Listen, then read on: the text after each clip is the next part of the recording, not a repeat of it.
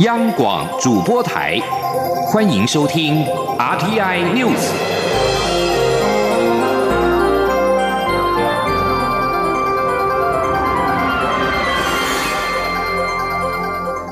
听众朋友您好，欢迎收听这节央广主播台提供给您的 RTI News，我是张顺祥。首先把新闻焦点关注到是香港的。战中的宣判，香港二零一四年占领中环运动，九名发起参与人士九号被法院裁定罪名成立。香港法院今天上午对战中九子宣判，战中主要发起人陈建明、朱耀明、戴耀廷分别因为串谋公众妨扰判囚十六个月，其中朱耀明缓刑两年，陈建明跟戴耀廷及时入狱。其余的被告只有张秀贤被判社会服务令两百小时，其他全部入狱八个月。但是钟耀华以及李永达准缓刑。法官在判刑的时候表示呢，其中八名被告无论在陈情或者是律师请求的时候都没有展示悔意。法官表示，回忆并非要摒弃政治信念，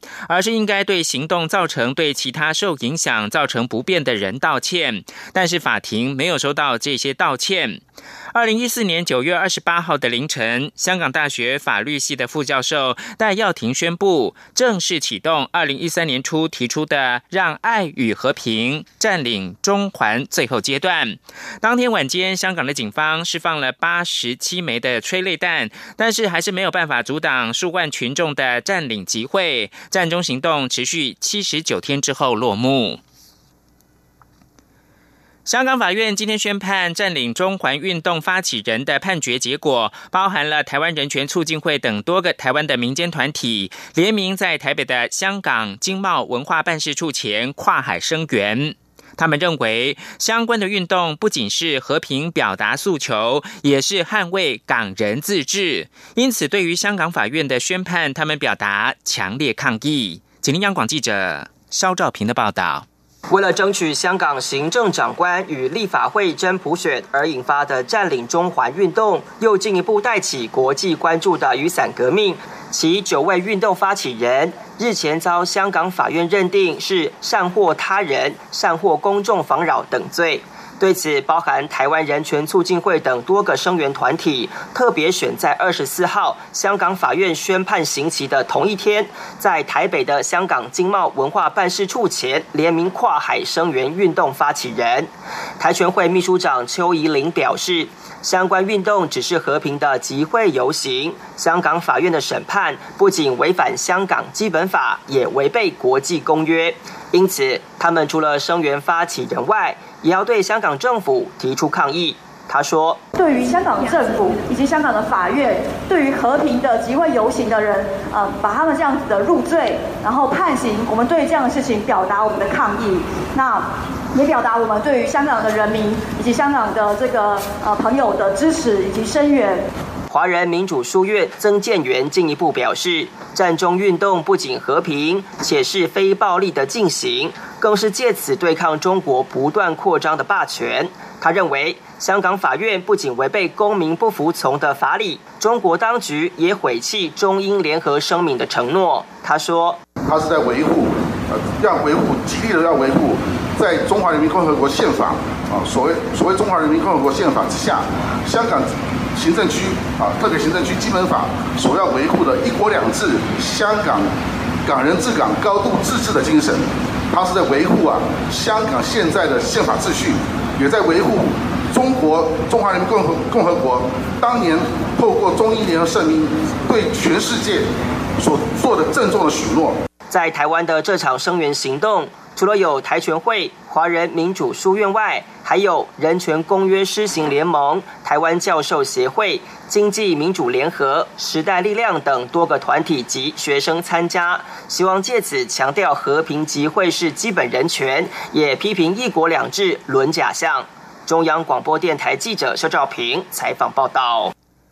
蔡英文总统今天接见美国共和党全国委员会的共同主席希克斯一行。总统表示，美国正以实际实在的行动，坚定的支持台湾，台美伙伴关系也在印太地区形成一股正面的力量。总统并且指出，民主自由价值面临前所未有的挑战，台湾正处于对抗反民主势力的前线，但是台湾人从未退缩，也不会放弃或妥协民主的生活方式。记者欧阳梦平报道。蔡英文总统二十四号上午在总统府接见美国共和党全国委员会共同主席希可斯。蔡总统在致辞时，首先感谢共和党对民主台湾的支持，尤其是在二零一六年全代会通过的党纲中纳入《台湾关系法》及对台六项保证，并重申美国对台湾的强力支持。美国也正以实际实在的行动支持台湾。总统说。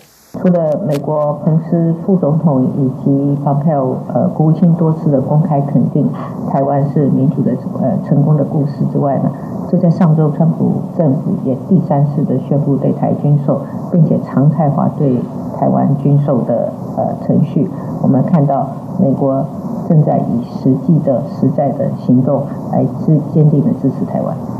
蔡总统表示，今年初以来，台美已共同举办印太地区保卫宗教自由公民社会对话，透过全球合作暨训练架构举办女力经济赋权国际研习营，也共同宣布印太民主治理资商机制。台美的伙伴关系已经在印太地区形成一股正面力量，让这个区域变得更民主、更自由、更开放。总统并指出，近年来反民主及极端势力在世界各国有抬头的趋势，民主与自由价值正面临前所未有的挑战。台湾正在对抗反民主势力的前线，但他要强调，台湾人不会放弃或妥协民主的生活方式。从威权时代到民主化的进程，台湾人从来没有退缩过。以后也不会，台湾将持续扮演美国在区域安全上的可信赖伙伴，共同促成区域的和平、稳定与繁荣。中央广播电台记者欧阳梦平在台北采访报道。世界卫生大会 （WHA） 倒数一个月，台湾至今仍然是没有收到邀请函。卫生福利部长陈时中预计五月十七号的晚间率团前往瑞士日内瓦。他今天受访的时候强调，会努力到最后一刻，期盼能够让世界看见台湾对国际医卫的贡献。世界卫生大会五月二十号将在日内瓦举行，但台湾自二零一七年开始受到中国大陆施压影响，已经连续两年没有收到邀请函，今年恐怕会第三度缺席。陈时中上午在立法院接受媒体访问时强调，台湾需要 WHA，WHA 也需要台湾。根据了解，陈时中预计五月十七号的晚间率团前往日内瓦，目前代表团的名单还没有定案。立法院内政委员会今天二度审查中选会主委的被提名人李进勇的人事同意权案，国民党跟民进党立委爆发了数波堆挤、拉扯冲突。国民党立委阻挡李进勇被询，民进党则在人数的优势之下表决通过这项人事案，将提请院会表决。请记者刘品熙的采访报道。立法院内政委员会十一号排案审查中选会主委被提名人李进勇人事同意权案，在国民党强力背阁下，李进勇连会议室都进不了。民进党二十四号再度排审闯关，国民党与民进党立委上午六点三十分便集结在会议室门外，双方速度推挤。民进党立委钟嘉宾趁机从窗户进入会议室，民进党立委郑运鹏等人便率先抢占主席台与质询台。国民党批评李进勇政党色彩浓厚，根本无法处理需要独立公正的中选会选务工作，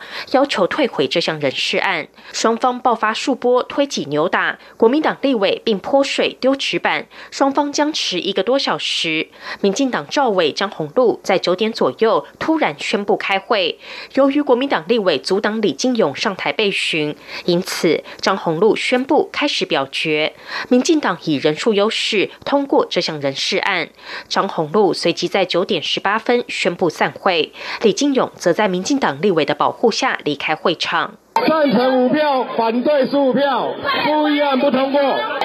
好，本案审查完毕，拟具审查报告，提请院会公决。请问？好，复议结束。好，那我们本次会议到此，现在散会。多数暴力，多数暴力，程序违法，程序违法。会议无效，会议无效，退回李进勇，退回李进勇，三秒勇，三秒勇，滚回去，滚回去。国民党团书记长吴志阳痛批民进党使用多数暴力，根本是重蹈一例一修修法的覆辙。他们主张会议无效。他说：“我们坚决要退回李进勇。虽然刚刚在混乱之中，他们还是用多数的暴力，用强力的这个动作啊，硬是要把这个会议出去。我们。”不承认这个会议有效啊，它是完全没有程序正义的一场会议啊，所以我们会继续背个，绝对不要让李进勇有机会来破坏我们民主的选举机制。民进党团总召柯建明受访时则说，国民党可以透过质询发言来反对这项人事案，但很遗憾，国民党以强力杯葛的方式处理，因此只好透过表决。但是他强调，一切都是照议事程序进行，没有所谓三秒不三秒。央广记者刘聘熙在台北的采访报道。李进勇表示，他对于朝野激烈对立跟冲突感到遗憾跟过意不去，希望接下来能够照立法院既有的机制完成提名的程序。他也强调呢，距离明年的大选只剩八个多月，中选会还有很多事情要做要改进，再拖下去会出大问题。科技部新竹科学工业园区管理局今天跟宜兰县政府共同在台北举办宜兰园区招商说明会，吸引超过百家的相关产业以及学研单位到场。宜兰县副县长林建荣指出，根据竹科管理局的统计，截至今年四月，已经核准二十一家厂商进驻，标准厂房出租率已经达到百分之七十八。预计今年九月动土新建第二栋标准厂房。央广记者杨文军报道。由新竹科学管理园区管理的宜兰科学园区，二十四号于台北举行宜兰园区招商说明会，吸引超过一百位大台北地区及宜兰的通讯知识服务、数位内容及研发等相关产业及学研单位到场参与，询问投资优惠措施。宜兰县副县长林建荣指出，根据竹科管理局统计，截至今年四月，总计核准二十一家厂商进驻，标准厂房出租。率已达百分之七十八，目前仍有多家厂商申请进驻中。主科管理局也将在今年九月动土新建第二标准厂房，可提供四十一个厂房单元。他说：“现在我们感谢呃主科管理局啊，正在筹备新建第二型的标准厂房啊，将来一定会有更多的呃优秀企业来进驻。”科技部次长徐有进指出，未来是 AIoT 世代，将有更多垂直应用整合以及软硬体结合的解决方案问世。因此，台湾除了持续精进硬体产业聚落的优势之外，也要做跨域软体的应用发展。宜兰园区的产业特性与环境，适合成为新兴技术领域的实证场域，例如 AI 应用、智慧交通、智慧医疗、科技文化创意等，透过产学研共同投入。营造生态系，把科技廊道的影响力延伸到东北部，期待相关产业群聚效应带来爆发性成长。竹科管理局也指出，在不增加环评承诺污染总量的条件下，正在办理竹科宜兰园区修正产业环评计划，新增精密机械、生物科技、绿能、通讯及光电元件系统等产业进驻，使宜科成为整合在地产业实力的新形态智慧优质园区。中央广播电台记者杨文君台北采访报道。国际新闻：北韩领导人金正恩已经在今天清晨启程，搭乘火车前往俄罗斯，将与俄罗斯总统普廷进行第一次的高峰会。在跟美国的非核谈判陷入僵局之际，北韩正寻求加强跟俄罗斯关系。而克里姆林宫的助理表示，普廷跟金正恩的会谈将在俄罗斯的远东港口海参崴进行。最后提供给您是埃及的选民以压倒性的表决结果通过了宪法修正案，此举将让强人总统塞西的统治。可以至少延长到二零三零年。人权团体批评公投仓促举行，当局也镇压反对者的声音。根据修宪案，总统任期将从四年延长为六年，并且允许塞西再竞选另外一个六年任期。新闻由张顺祥编辑播报。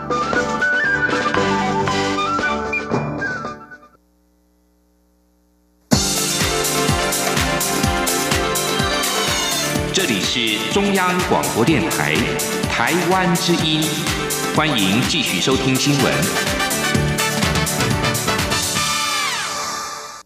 各位好，我是主播王玉伟，欢迎继续收听新闻。关注文教盛事，二零一九台湾文博会今天在华山文创园区、松山文创园区、花博争艳馆、空总当代文化实验场以及台北机场铁道博物馆同步登场，由行政院长苏贞昌主持揭幕仪式。苏贞昌期许所有的文化创意都不离开土地，让所有台湾人都能在台湾这个真正的舞台上展现多元精彩，被世界所看见。前天记者江昭伦的采访报道。二零一九台湾文博会二十四号举行隆重开幕典礼，行政院长苏贞昌、文化部长郑丽君与多位设计界、文化界代表都亲临现场，展现对文博会的高度重视。今年主办单位特别邀请悠人神鼓，以祭典绕境仪式带来别开生面的开场表演，并加入车鼓弄、新嫁娘、歌仔戏演出，呼应文博会重视传统与现代对接碰撞的主轴。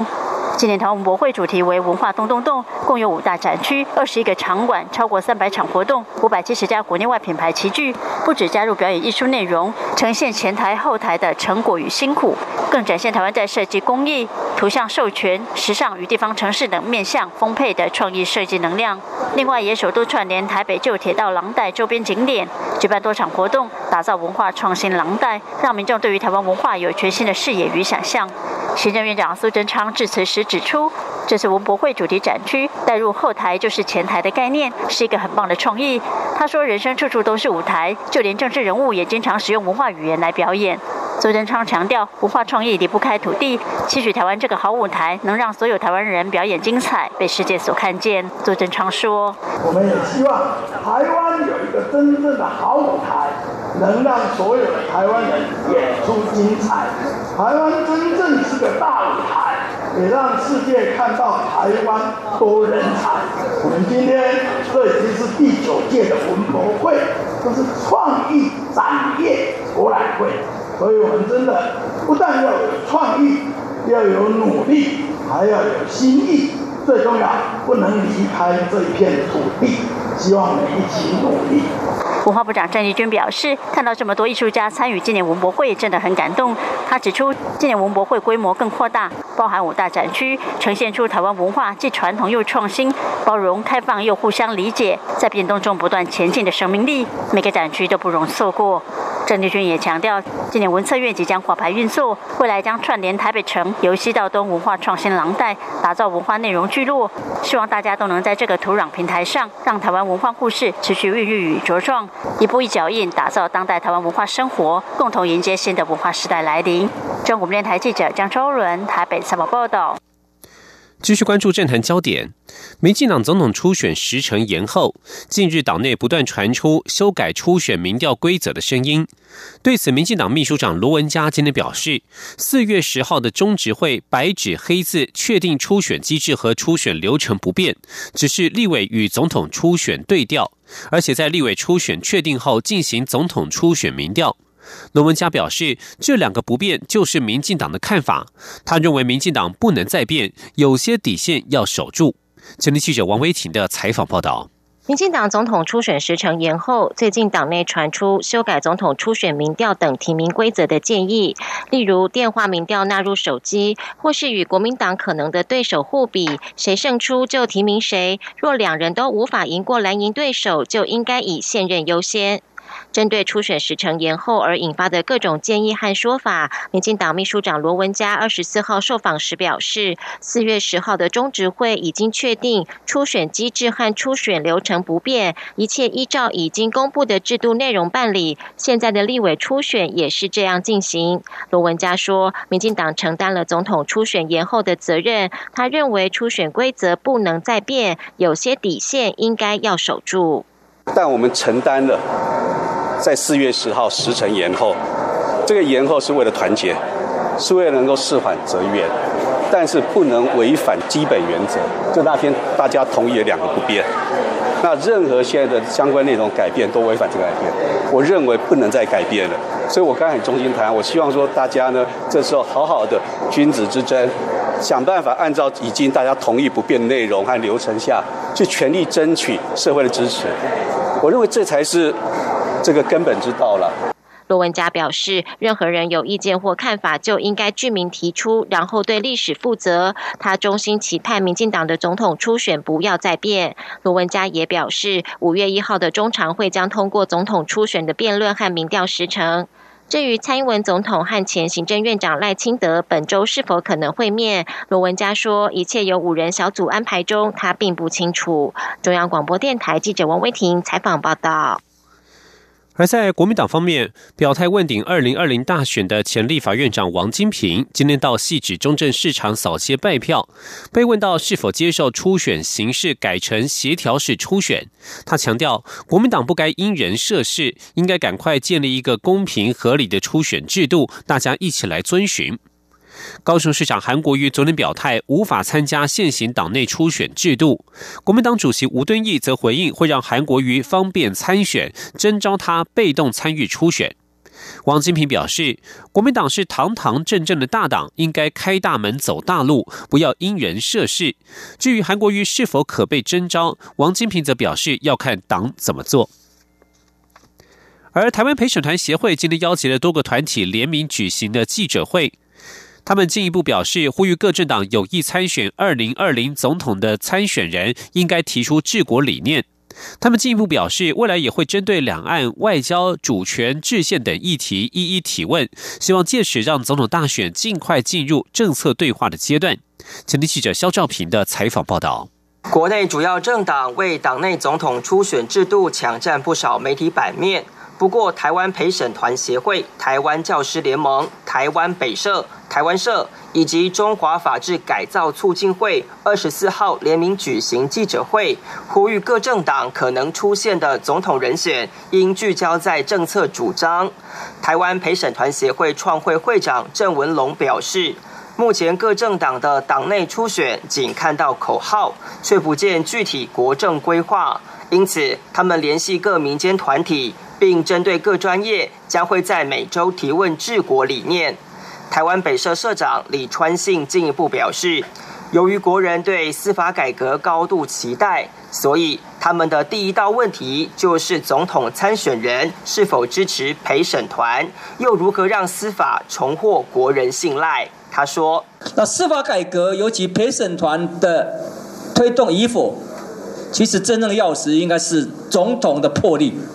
所以，我们今天特别针对陪审团制度能不能推行，希望总统候选人有一个很明确的一个答案。中华法制改造促进会副秘书长桂祥成表示，近年社会经常出现私刑公审，象征社会越来越不信任司法。这问题牵涉到司法能否公平适用法律，能否妥速解决纷争，以及人民是否能参与审判。他认为陪审制有助于提升人民对司法的信赖，因此希望各总统人选明确表态。他说：“美国的陪审团制，它的一个好处是说，它让人民可以进入法院参与审判，并且在这过程当中了解说审判是如何进行的。”那其实这就是一个可以呃达到司法民主化，达到人民真正参与法治，进而互信、互相沟通、互相了解的一个过程。台湾陪审团协会表示，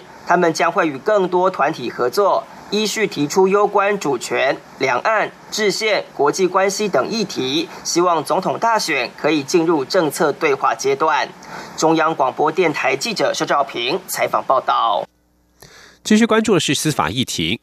为了淘汰不适任法官，并且使法官个案评鉴制度更为周全，司法院提出法官法修正草案，调整法官及检察官评鉴委员会组织结构，并且扩大外部评鉴委员来源。不过，有立委质疑，评鉴仍仍属于内部自律。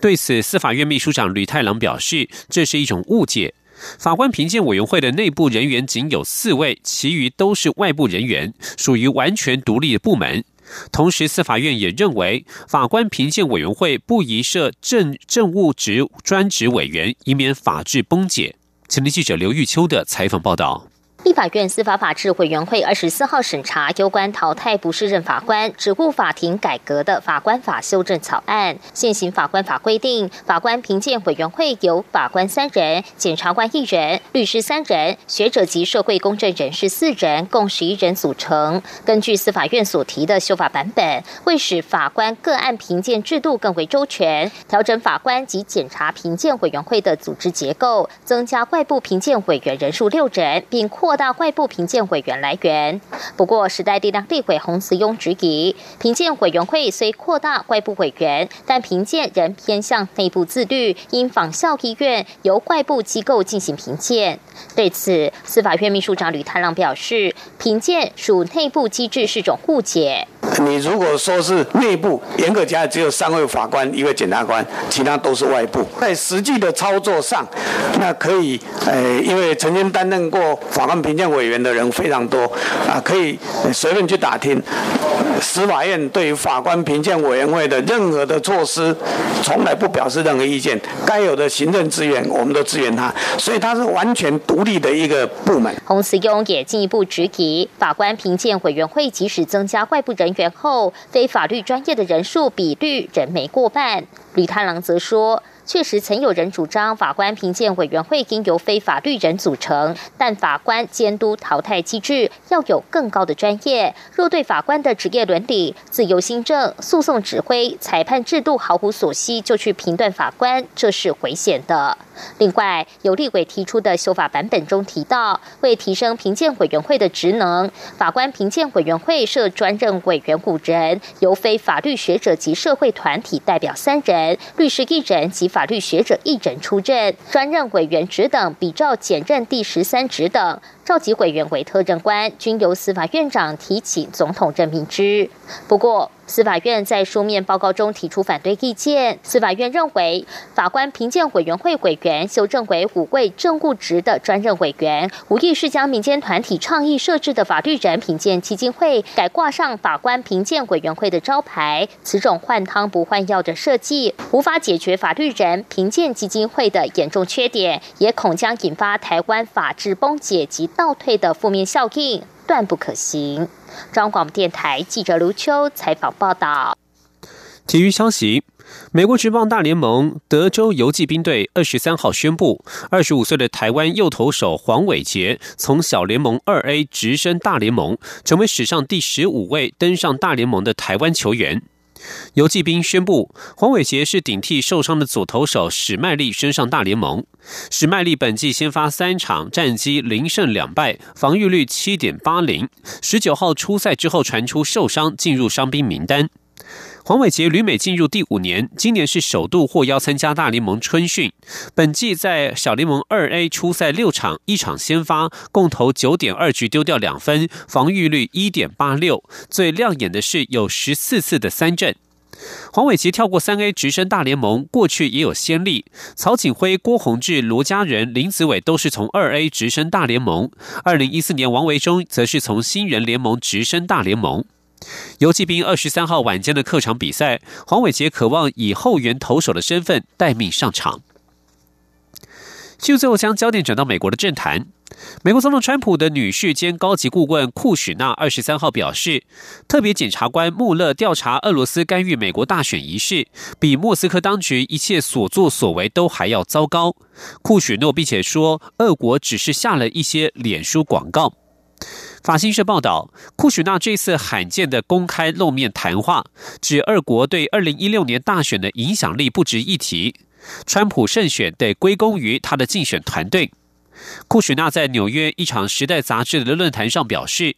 俄国买些脸书广告，试图下手散播旗舰，这的确很糟糕。但他认为，通俄门调查和过去两年的所有猜疑，对于美国民主的冲击力道，比起几个脸书广告要来得严峻许多。川普自从就任总统以来一直被通俄门调查纠缠。上周穆勒四百多页的调查报告终于向世人公开证实俄国特工曾经害入川普对手希拉瑞阵营的数个电邮账号。而川普阵营善用希拉瑞所受到的冲击但是并未刻意接触俄国人与之勾结。